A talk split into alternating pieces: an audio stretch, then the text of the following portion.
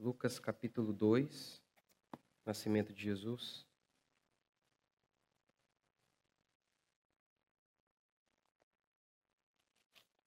Versículo 1.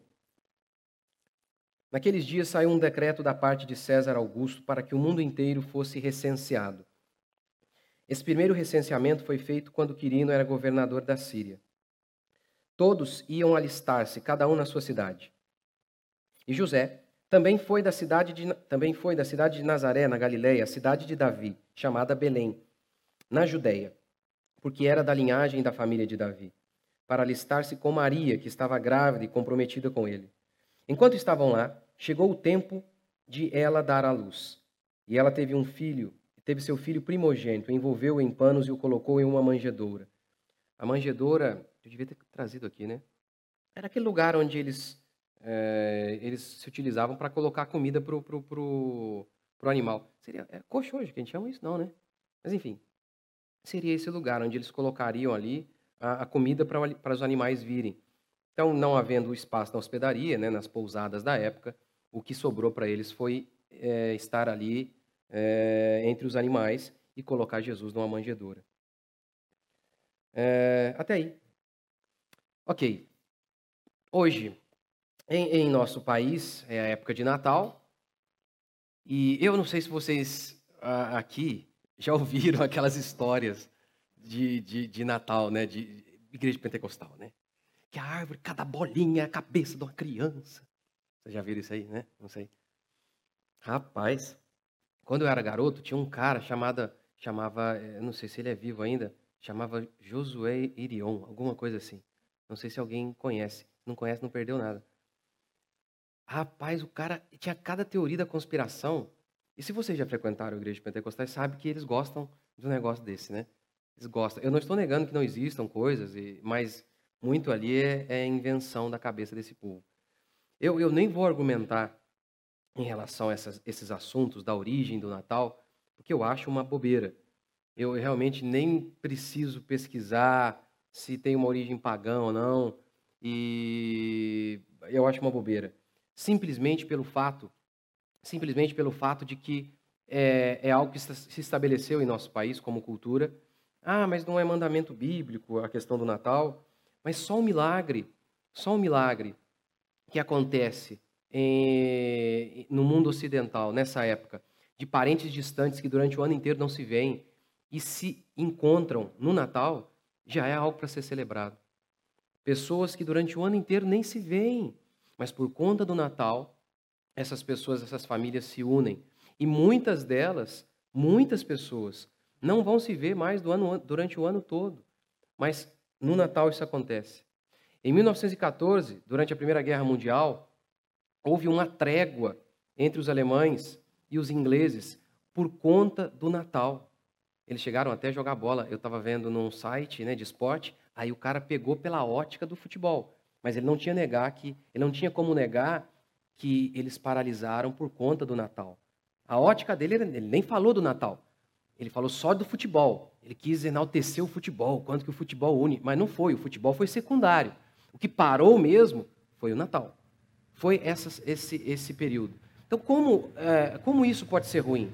E a gente ainda tem a oportunidade, se vocês têm parentes, parentes é, católicos, por exemplo, Aí você vai a, a, uma ceia, você tem às vezes a oportunidade de falar realmente de Jesus. Então eu, eu não consigo enxergar como isso pode ser ruim. Não consigo enxergar como esse momento pode ser ruim. Então eu acho que é uma bobeira debater sobre isso, sendo que aquilo que a gente está vendo diante de nós, aqui os nossos olhos estão vendo, só tem fator positivo. Então eu acho que é uma bênção sim. E aí, dentro disso, eu vou falar aqui uh, um princípio que tem tudo a ver com o nascimento de Jesus, que o nascimento de Jesus revela propósito. O nascimento de Jesus revela que a nossa existência tem um propósito. No mito de Sísifo, como eu já falei para vocês aqui durante aquela série do ateísmo, Sísifo, ele foi punido pelos deuses, de maneira que ele deveria carregar uma pedra até o alto do, do monte. Até o alto monte, o mais alto lugar do monte. E ele deveria então, depois chegando lá, essa pedra rolaria até embaixo e ele faria isso eternamente. eternamente. A ideia é a seguinte: a punição dele era nunca ter um propósito, ter um objetivo que você cumpria o objetivo e podia dizer, puxa, agora eu fiz. Não. Era sofrer constantemente e ver todo o seu trabalho ir por água abaixo. Porque a ausência de propósito é isso. A ausência de propósito é você ver que tudo aquilo que você faz não significa nada, que não redunda em alguma coisa, porque ele voltava a estaca zero todas as vezes. Com base nisso, Camus ele escreveu um livro, O Mito de Sísifo, e ele começa o livro dizendo assim: a única pergunta filosófica que importa é sobre o suicídio. E eu concordo com ele. A única pergunta que importa é: por que não me matar? Todas as outras perguntas são secundárias. Todas. E ele está corretíssimo. Corretíssimo. E aí, quando você vai lendo o livro dele, você pode você entende que você pode reformular essa pergunta. A única pergunta que você precisa fazer é se Deus existe. Porque se Deus existe, há propósito na existência. Se Deus não existe, não há propósito e o suicídio seria o caminho mais lógico no mundo de sofrimento. Ora, todas essas profecias se cumprindo no nascimento de Jesus Cristo, na, na vida de Jesus Cristo, são um anúncio de que a existência humana, ela não acontece por acaso, ela não é sem propósito, que os nossos sofrimentos, eles não existem por nada. Eles, eles têm um propósito. Tudo que diz respeito a nós tem um propósito. Não dá para nascer sem propósito. Não, é, é por isso que cada nação, você vai sempre ter um mito fundador da nação. Eu citei aqui agora para vocês uh, da história brasileira. Que veja bem, Olha a origem dos portugueses. Um rei que diz que ouviu Jesus dizendo: Você vai vencer essa batalha. E aí ele vence a batalha contra um exército muito maior. Como que essa nação nasce? Com base nesse mito, se é, é real ou não é real, não interessa. Já cria uma identidade nacional. Qual que é a identidade nacional? Que o povo já nasce com grandeza. É um povo que nasce com um propósito. Deus está conosco. Qualquer nação começa assim, os franceses começaram assim, o Islã também. É, e é claro, nesses casos, completamente mentirosos. A gente tem certeza de mentira ali. Mas não interessa, ninguém consegue nascer sem propósito. Nenhuma nação nasce sem propósito. Ninguém consegue existir, se desenvolver de verdade sem propósito sem ver que a, a, vida ela tem sim um início, um meio e um fim, e as nossas atribuições, o nosso trabalho, tudo aquilo que a gente faz, não vai se perder, não vai ser em vão, não vai ser um esforço de carregar uma pedra e depois ver que aquilo não tem nenhuma implicação em nada. O nascimento de Jesus mostra, olha, a existência tem um propósito. A existência do Filho de Deus tem um propósito, a existência de todos os filhos de Deus tem um propósito. Quando João Batista também nasce, está para nascer, a gente lembra todo aquele, aquele cenário miraculoso, o pai dele fica é, mudo, e aí quando o nome deveria ser João Batista, mas não havia esse nome na família, não era comum dar um nome que não se tinha na família, e aí João Batista, o pessoal já estava colocando lá, os vizinhos fofoqueiros, já estavam querendo dar nome para o filho. Gente, não é fácil não, né? Dá um nome para o filho do cara. O povo querendo dar um nome, e aí ele pediu a tabinha, escreveu João Batista. Quando ele escreveu João Batista, pum, voltou a falar. Aí, olha o que diz o texto. O povo ficou doido. Que virá a ser esse menino? E a mão do Senhor estava com ele. Então, quando eles viram que a circunstância de nascimento daquele menino, toda a construção daquele, daquele nascimento, tinha um propósito, teve um ato milagroso, o povo falou: esse menino, ele, ele nasceu para alguma coisa. Esse menino nasceu para alguma coisa. O nascimento espetacular de Jesus mostra que todos os nascimentos comuns são extraordinários. Porque nós aqui, a maioria de nós, não, não teve um nascimento assim, miraculoso, que alguém olhou e falou: gente, esse menino nasceu para alguma coisa. Rapaz, eu. Meu Deus, olha como que eu nasci. Eu falava para todo mundo que nasci com 3,7 kg. Aí um dia na festa, na frente de todo mundo, minha mãe falou: Não, você nasceu com dois, alguma coisa. Eu falei: Que isso, mãe? 2 quilos? Eu não nasci, eu fui cuspido assim. Não fala isso aqui. Nascimento normal, totalmente comum. Mas quando Jesus nasce e as profecias se cumprem nele, e ele nasce para me salvar, para salvar você, qual vida? Qual vida se torna comum, sendo que cada vida do Filho de Deus, do povo de Deus, é uma vida que tem ali o selo do Filho de, de Deus. O selo do sangue do Cordeiro que foi derramado por aquela pessoa. Por isso, diferentemente de Sísifo, ele, nós podemos enfrentar os sofrimentos. Porque a gente tem propósito. Mesmo, mesmo os homens não planejados, eles estão debaixo do plano de Deus. Quem? Quem planejaria fazer com que o seu filho nascesse entre os bichos e fosse colocado numa caminha onde na realidade é um lugar para bicho comer? Não houve planejamento aqui. Mesmo porque, mesmo porque o texto bíblico vai falar que César Augusto ele estabelece esse censo, então Maria se vê obrigada a fazer essa viagem. Ora, mesmo que eles não tivessem o conhecimento de medicina que se tem hoje, em qualquer época do mundo sempre se soube que não se faz isso. Não se faz isso. Ora, por questões muito óbvias, que não, que não se precisa ter um desenvolvimento tecnológico e de medicina que se tem hoje. Ela foi porque o, o rei decretou. Foi por isso. E, obviamente, por isso, de última hora, não havia lugar na hospedaria. Mas mesmo diante de todo esse cenário não planejado por Maria, estava o plano de Deus.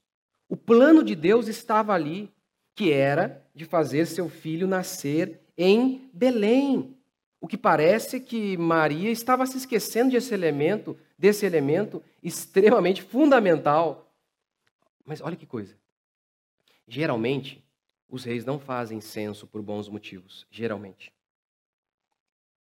Geralmente, é para medir forças, saber o tamanho do exército, e o que geralmente era para expandir seu poder, matar mais gente, ou cobrar mais impostos. Costumeiramente, eles não faziam esses censos com boas motivações. Então Deus pega o coração maligno de um homem e se utiliza da maldade humana para que o seu propósito se cumprisse. Assim como, por exemplo, vocês têm ouvido em relação a Faraó. Deus também, ele está ali utilizando a maldade de Faraó, como Paulo diz em Romanos, Deus endureceu o coração de Faraó. Se utilizando da maldade de Faraó para cumprir o seu propósito. Tudo está debaixo do controle de Deus. Tudo mesmo. O nascimento de Jesus revela propósito em meio aos sofrimentos um tabuleiro onde se deposita comida. Imagina o sofrimento da mãe. Saindo de casa, não havia um carrinho confortável, de burrinho, de jumento, de camelo, alguma coisa nesse sentido. Viajando, sem estadia, perigo de assalto. Eram pobres, e a gente sabe que eles eram pobres pela oferta que foi dada por Jesus, a oferta dos pobres quando ele nasceu. Uma vida sofrida, uma vida pobre, se é uma vida que glorifica a Deus, se é um filho de Deus, não é insignificante. Mesmo uma vida em meio aos sofrimentos. E uma vida que teve um início muito difícil e um fim pior ainda. Pior ainda. Você ouve muitas pessoas falarem assim: não importa onde você começou, o importante é onde você termina. O que eles querem dizer é o seguinte: você não teve controle sobre o seu nascimento, sobre seus talentos, sobre suas circunstâncias iniciais. Mas a sua determinação pode fazer com que você supere qualquer coisa. Então, o importante é que você se dedique, mesmo que o seu passado, as suas circunstâncias sejam difíceis, não interessa. O importante é como você termina. O problema é que essa perspectiva, ela parte da ideia de que nós, primeiro, somos assim soberanos, que desde que a gente se dedique, a gente pode terminar de uma maneira que a gente quer. Não, o começo de Jesus foi determinado por Deus, o fim de Jesus foi determinado por Deus. Ele não determinou, foi determinado pelo Pai. Ele diz: Faz a tua vontade, não a minha. Não, isso não é verdade. Nós não podemos, nós não temos esse poder. Não, não, não temos. Nós não criamos nosso destino, como a mentalidade moderna expressa. E essa frase, eu, eu sei que ela visa trazer esperança. A esperança de que, olha, não interessa o que aconteceu na sua história. É, aqui para frente, algo pode ser diferente. Eu sei que visa trazer isso. O problema é que muita gente boa, dedicada, começa mal e termina pior ainda, como Jesus, que nasceu entre os bichos e foi condenado entre os bandidos. Ele nasceu muito mal e morreu pior ainda. Mas qual a diferença? É que ele morreu entre bandidos, mas ressuscitou na glória. E com isso eu estou querendo dizer o seguinte: que a frase, não importa onde você começa, mas sim onde você termina, não traz um consolo real, não. A frase verdadeira que traz consolo, não importa a circunstância, é essa aqui. Jesus nasceu ruim, teve uma morte terrível, mas ressuscitou na glória. E com isso eu estou querendo dizer o seguinte: ainda que a gente seja um fracasso aos olhos deste mundo, como grandes cristãos foram, como o próprio apóstolo Paulo. Hoje a gente fala de Paulo e fala: Paulo foi grande. Gente, ele estava lá entregue pelos seus próprios pares, pelos seus próprios compatriotas. Gente, ele diz lá no final de suas epístolas que os próprios discípulos que estavam com ele o abandonaram. Ele diz assim: todos me abandonaram. Gente, ele fala: eu não tenho nada. Eu não tenho nada, me abandonaram, estou prestes a ser decapitado numa prisão romana, insalubre, terrível e cruel. Tem um destino, um final pior que esse. Porque hoje, a gente está aqui, grande Paulo, depois que ele morreu. Mas e na época? O cara termina como herege, seus próprios discípulos o abandonaram. O que eu estou querendo dizer é que não importa as nossas circunstâncias se nós somos filhos de Deus, se nós somos fiéis. E é isso que o nascimento de Jesus anuncia, que ele nasceu para que nós fôssemos salvos, de maneira que, ainda que nós não sejamos nada aos olhos deste mundo, e muitos de nós, justamente por sermos filhos de Deus, é que nós não seremos algo aos olhos deste mundo. Muitas vezes, pelo menos, não nesta vida, como Paulo, talvez depois. Talvez as nossas obras sejam colhidas depois. Justamente por sermos filhos de Deus, é que este mundo tem a sua tendência para, com a maioria dos cristãos de verdade, de não dar coroa de glória, mas sim de espinho. O que este nascimento de Jesus e a vida de Jesus mostra é que se nós somos salvos, ainda que sejamos um fracasso aos olhos deste mundo, isso é insignificante. Ora, para encerrar, é claro que quando a gente, aqui a maioria de vocês, a gente aqui é uma igreja jovem, bastante gente nova, é claro que jovem com força, trabalhando, sem precisar pedir ajuda para alguém te levar ao banheiro. É claro que a gente tem uma tendência de achar que a gente é, é imortal, que a gente não vai morrer. Mas quanto mais você vai tendo perspectiva que é a, a existência ela é tão pequena, ela é tão frágil, ela é tão não está lá de dedos, tudo pode ruir. Tudo mesmo. Quanto mais você tem essa noção, mais você entende o quanto que a obra de salvação nas nossas vidas é algo espetacular. É como aquela história que eu gosto sempre de contar, lembra? História real, né? Lá do Titanic, daquela mulher que estava já no bote, saiu, voltou para o seu quarto, deixando para trás diamantes, colares, foi lá e pegou seis laranjas e voltou para o bote. Qual a perspectiva? O que ela ia fazer com o diamante? É nesse sentido que a existência tem que ser enxergada, tem que ser vista. Tudo aqui, tudo aqui é insignificante. Insignificante. a luz da glória eterna. Títulos, dinheiro, tudo é pequeno. Tudo é pequeno. E o nascimento de Jesus anuncia isso, para mim e para você.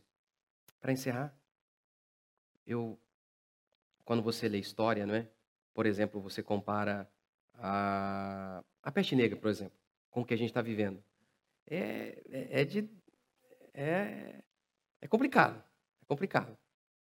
O mundo sempre foi um caos. Sempre foi.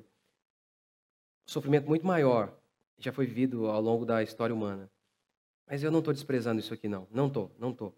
Não estou por conta de tantos aconselhamentos que tive que dar aí durante a pandemia, como eu nunca, nunca, nunca, nunca eu precisei, eu aconselhei tanta gente com depressão, angustiada. Eu nunca, em todos esses 17 anos como pastor aí, nunca, nunca, nunca. Então não estou desprezando, desprezando a angústia das pessoas de maneira alguma e a doença também. Não, estou desprezando não.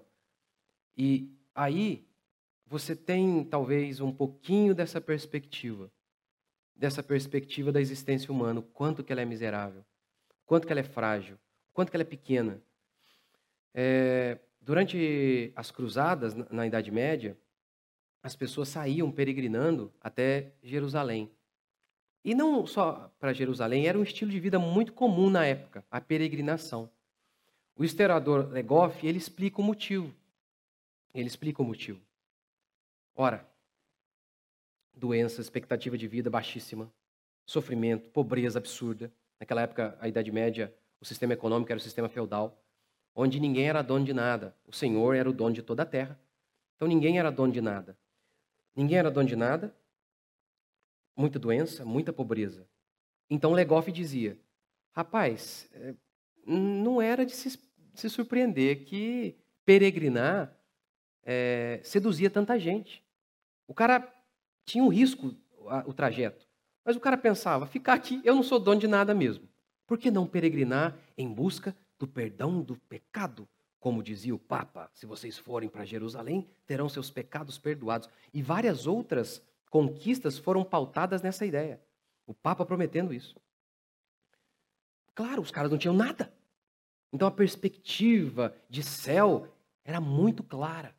É isso que você percebe estudando qualquer livro, tanto de Legoff, que não, era, não é um cristão, é, o livro de história da Idade Média. Como que era real para as pessoas a, a ideia de céu e inferno. Como era clara. Mas óbvio, gente morrendo rapidamente, como com a peste negra, o cara estava bem, dois, três dias, o cara estava morto ali com as entranhas fumegantes, como diria Legoff. Então, é claro que eles tinham ali esse senso óbvio de morte, de eternidade. Talvez nesses dias de pandemia a gente também tenha sido despertado um pouco, não sei. Eu, como sou pastor, todo mês eu estou em algum velório. Rapaz, eu, é, é, eu me sinto entendido na Idade Média. Né? Todo mês eu estou em algum lugar, tô, gente morrendo e problemas terríveis. Eu sei como que a existência é difícil e miserável, aconselhando as pessoas dos problemas mais terríveis toda semana. Mas talvez nesses dias, nesses dias de dificuldade, talvez muitas pessoas possam se despertar para essa realidade. Meu Deus, o nascimento de Jesus Cristo anuncia que não importa o que a gente venha enfrentar, nós somos salvos. Ele nos salvou. Ele é o nosso Deus. Nós somos imortais. Estaremos com ele por toda a eternidade os sofrimentos do tempo presente são insignificantes comparados com o fato de que nós fomos livres do inferno. Nós somos de Deus. Vamos ficar de pé.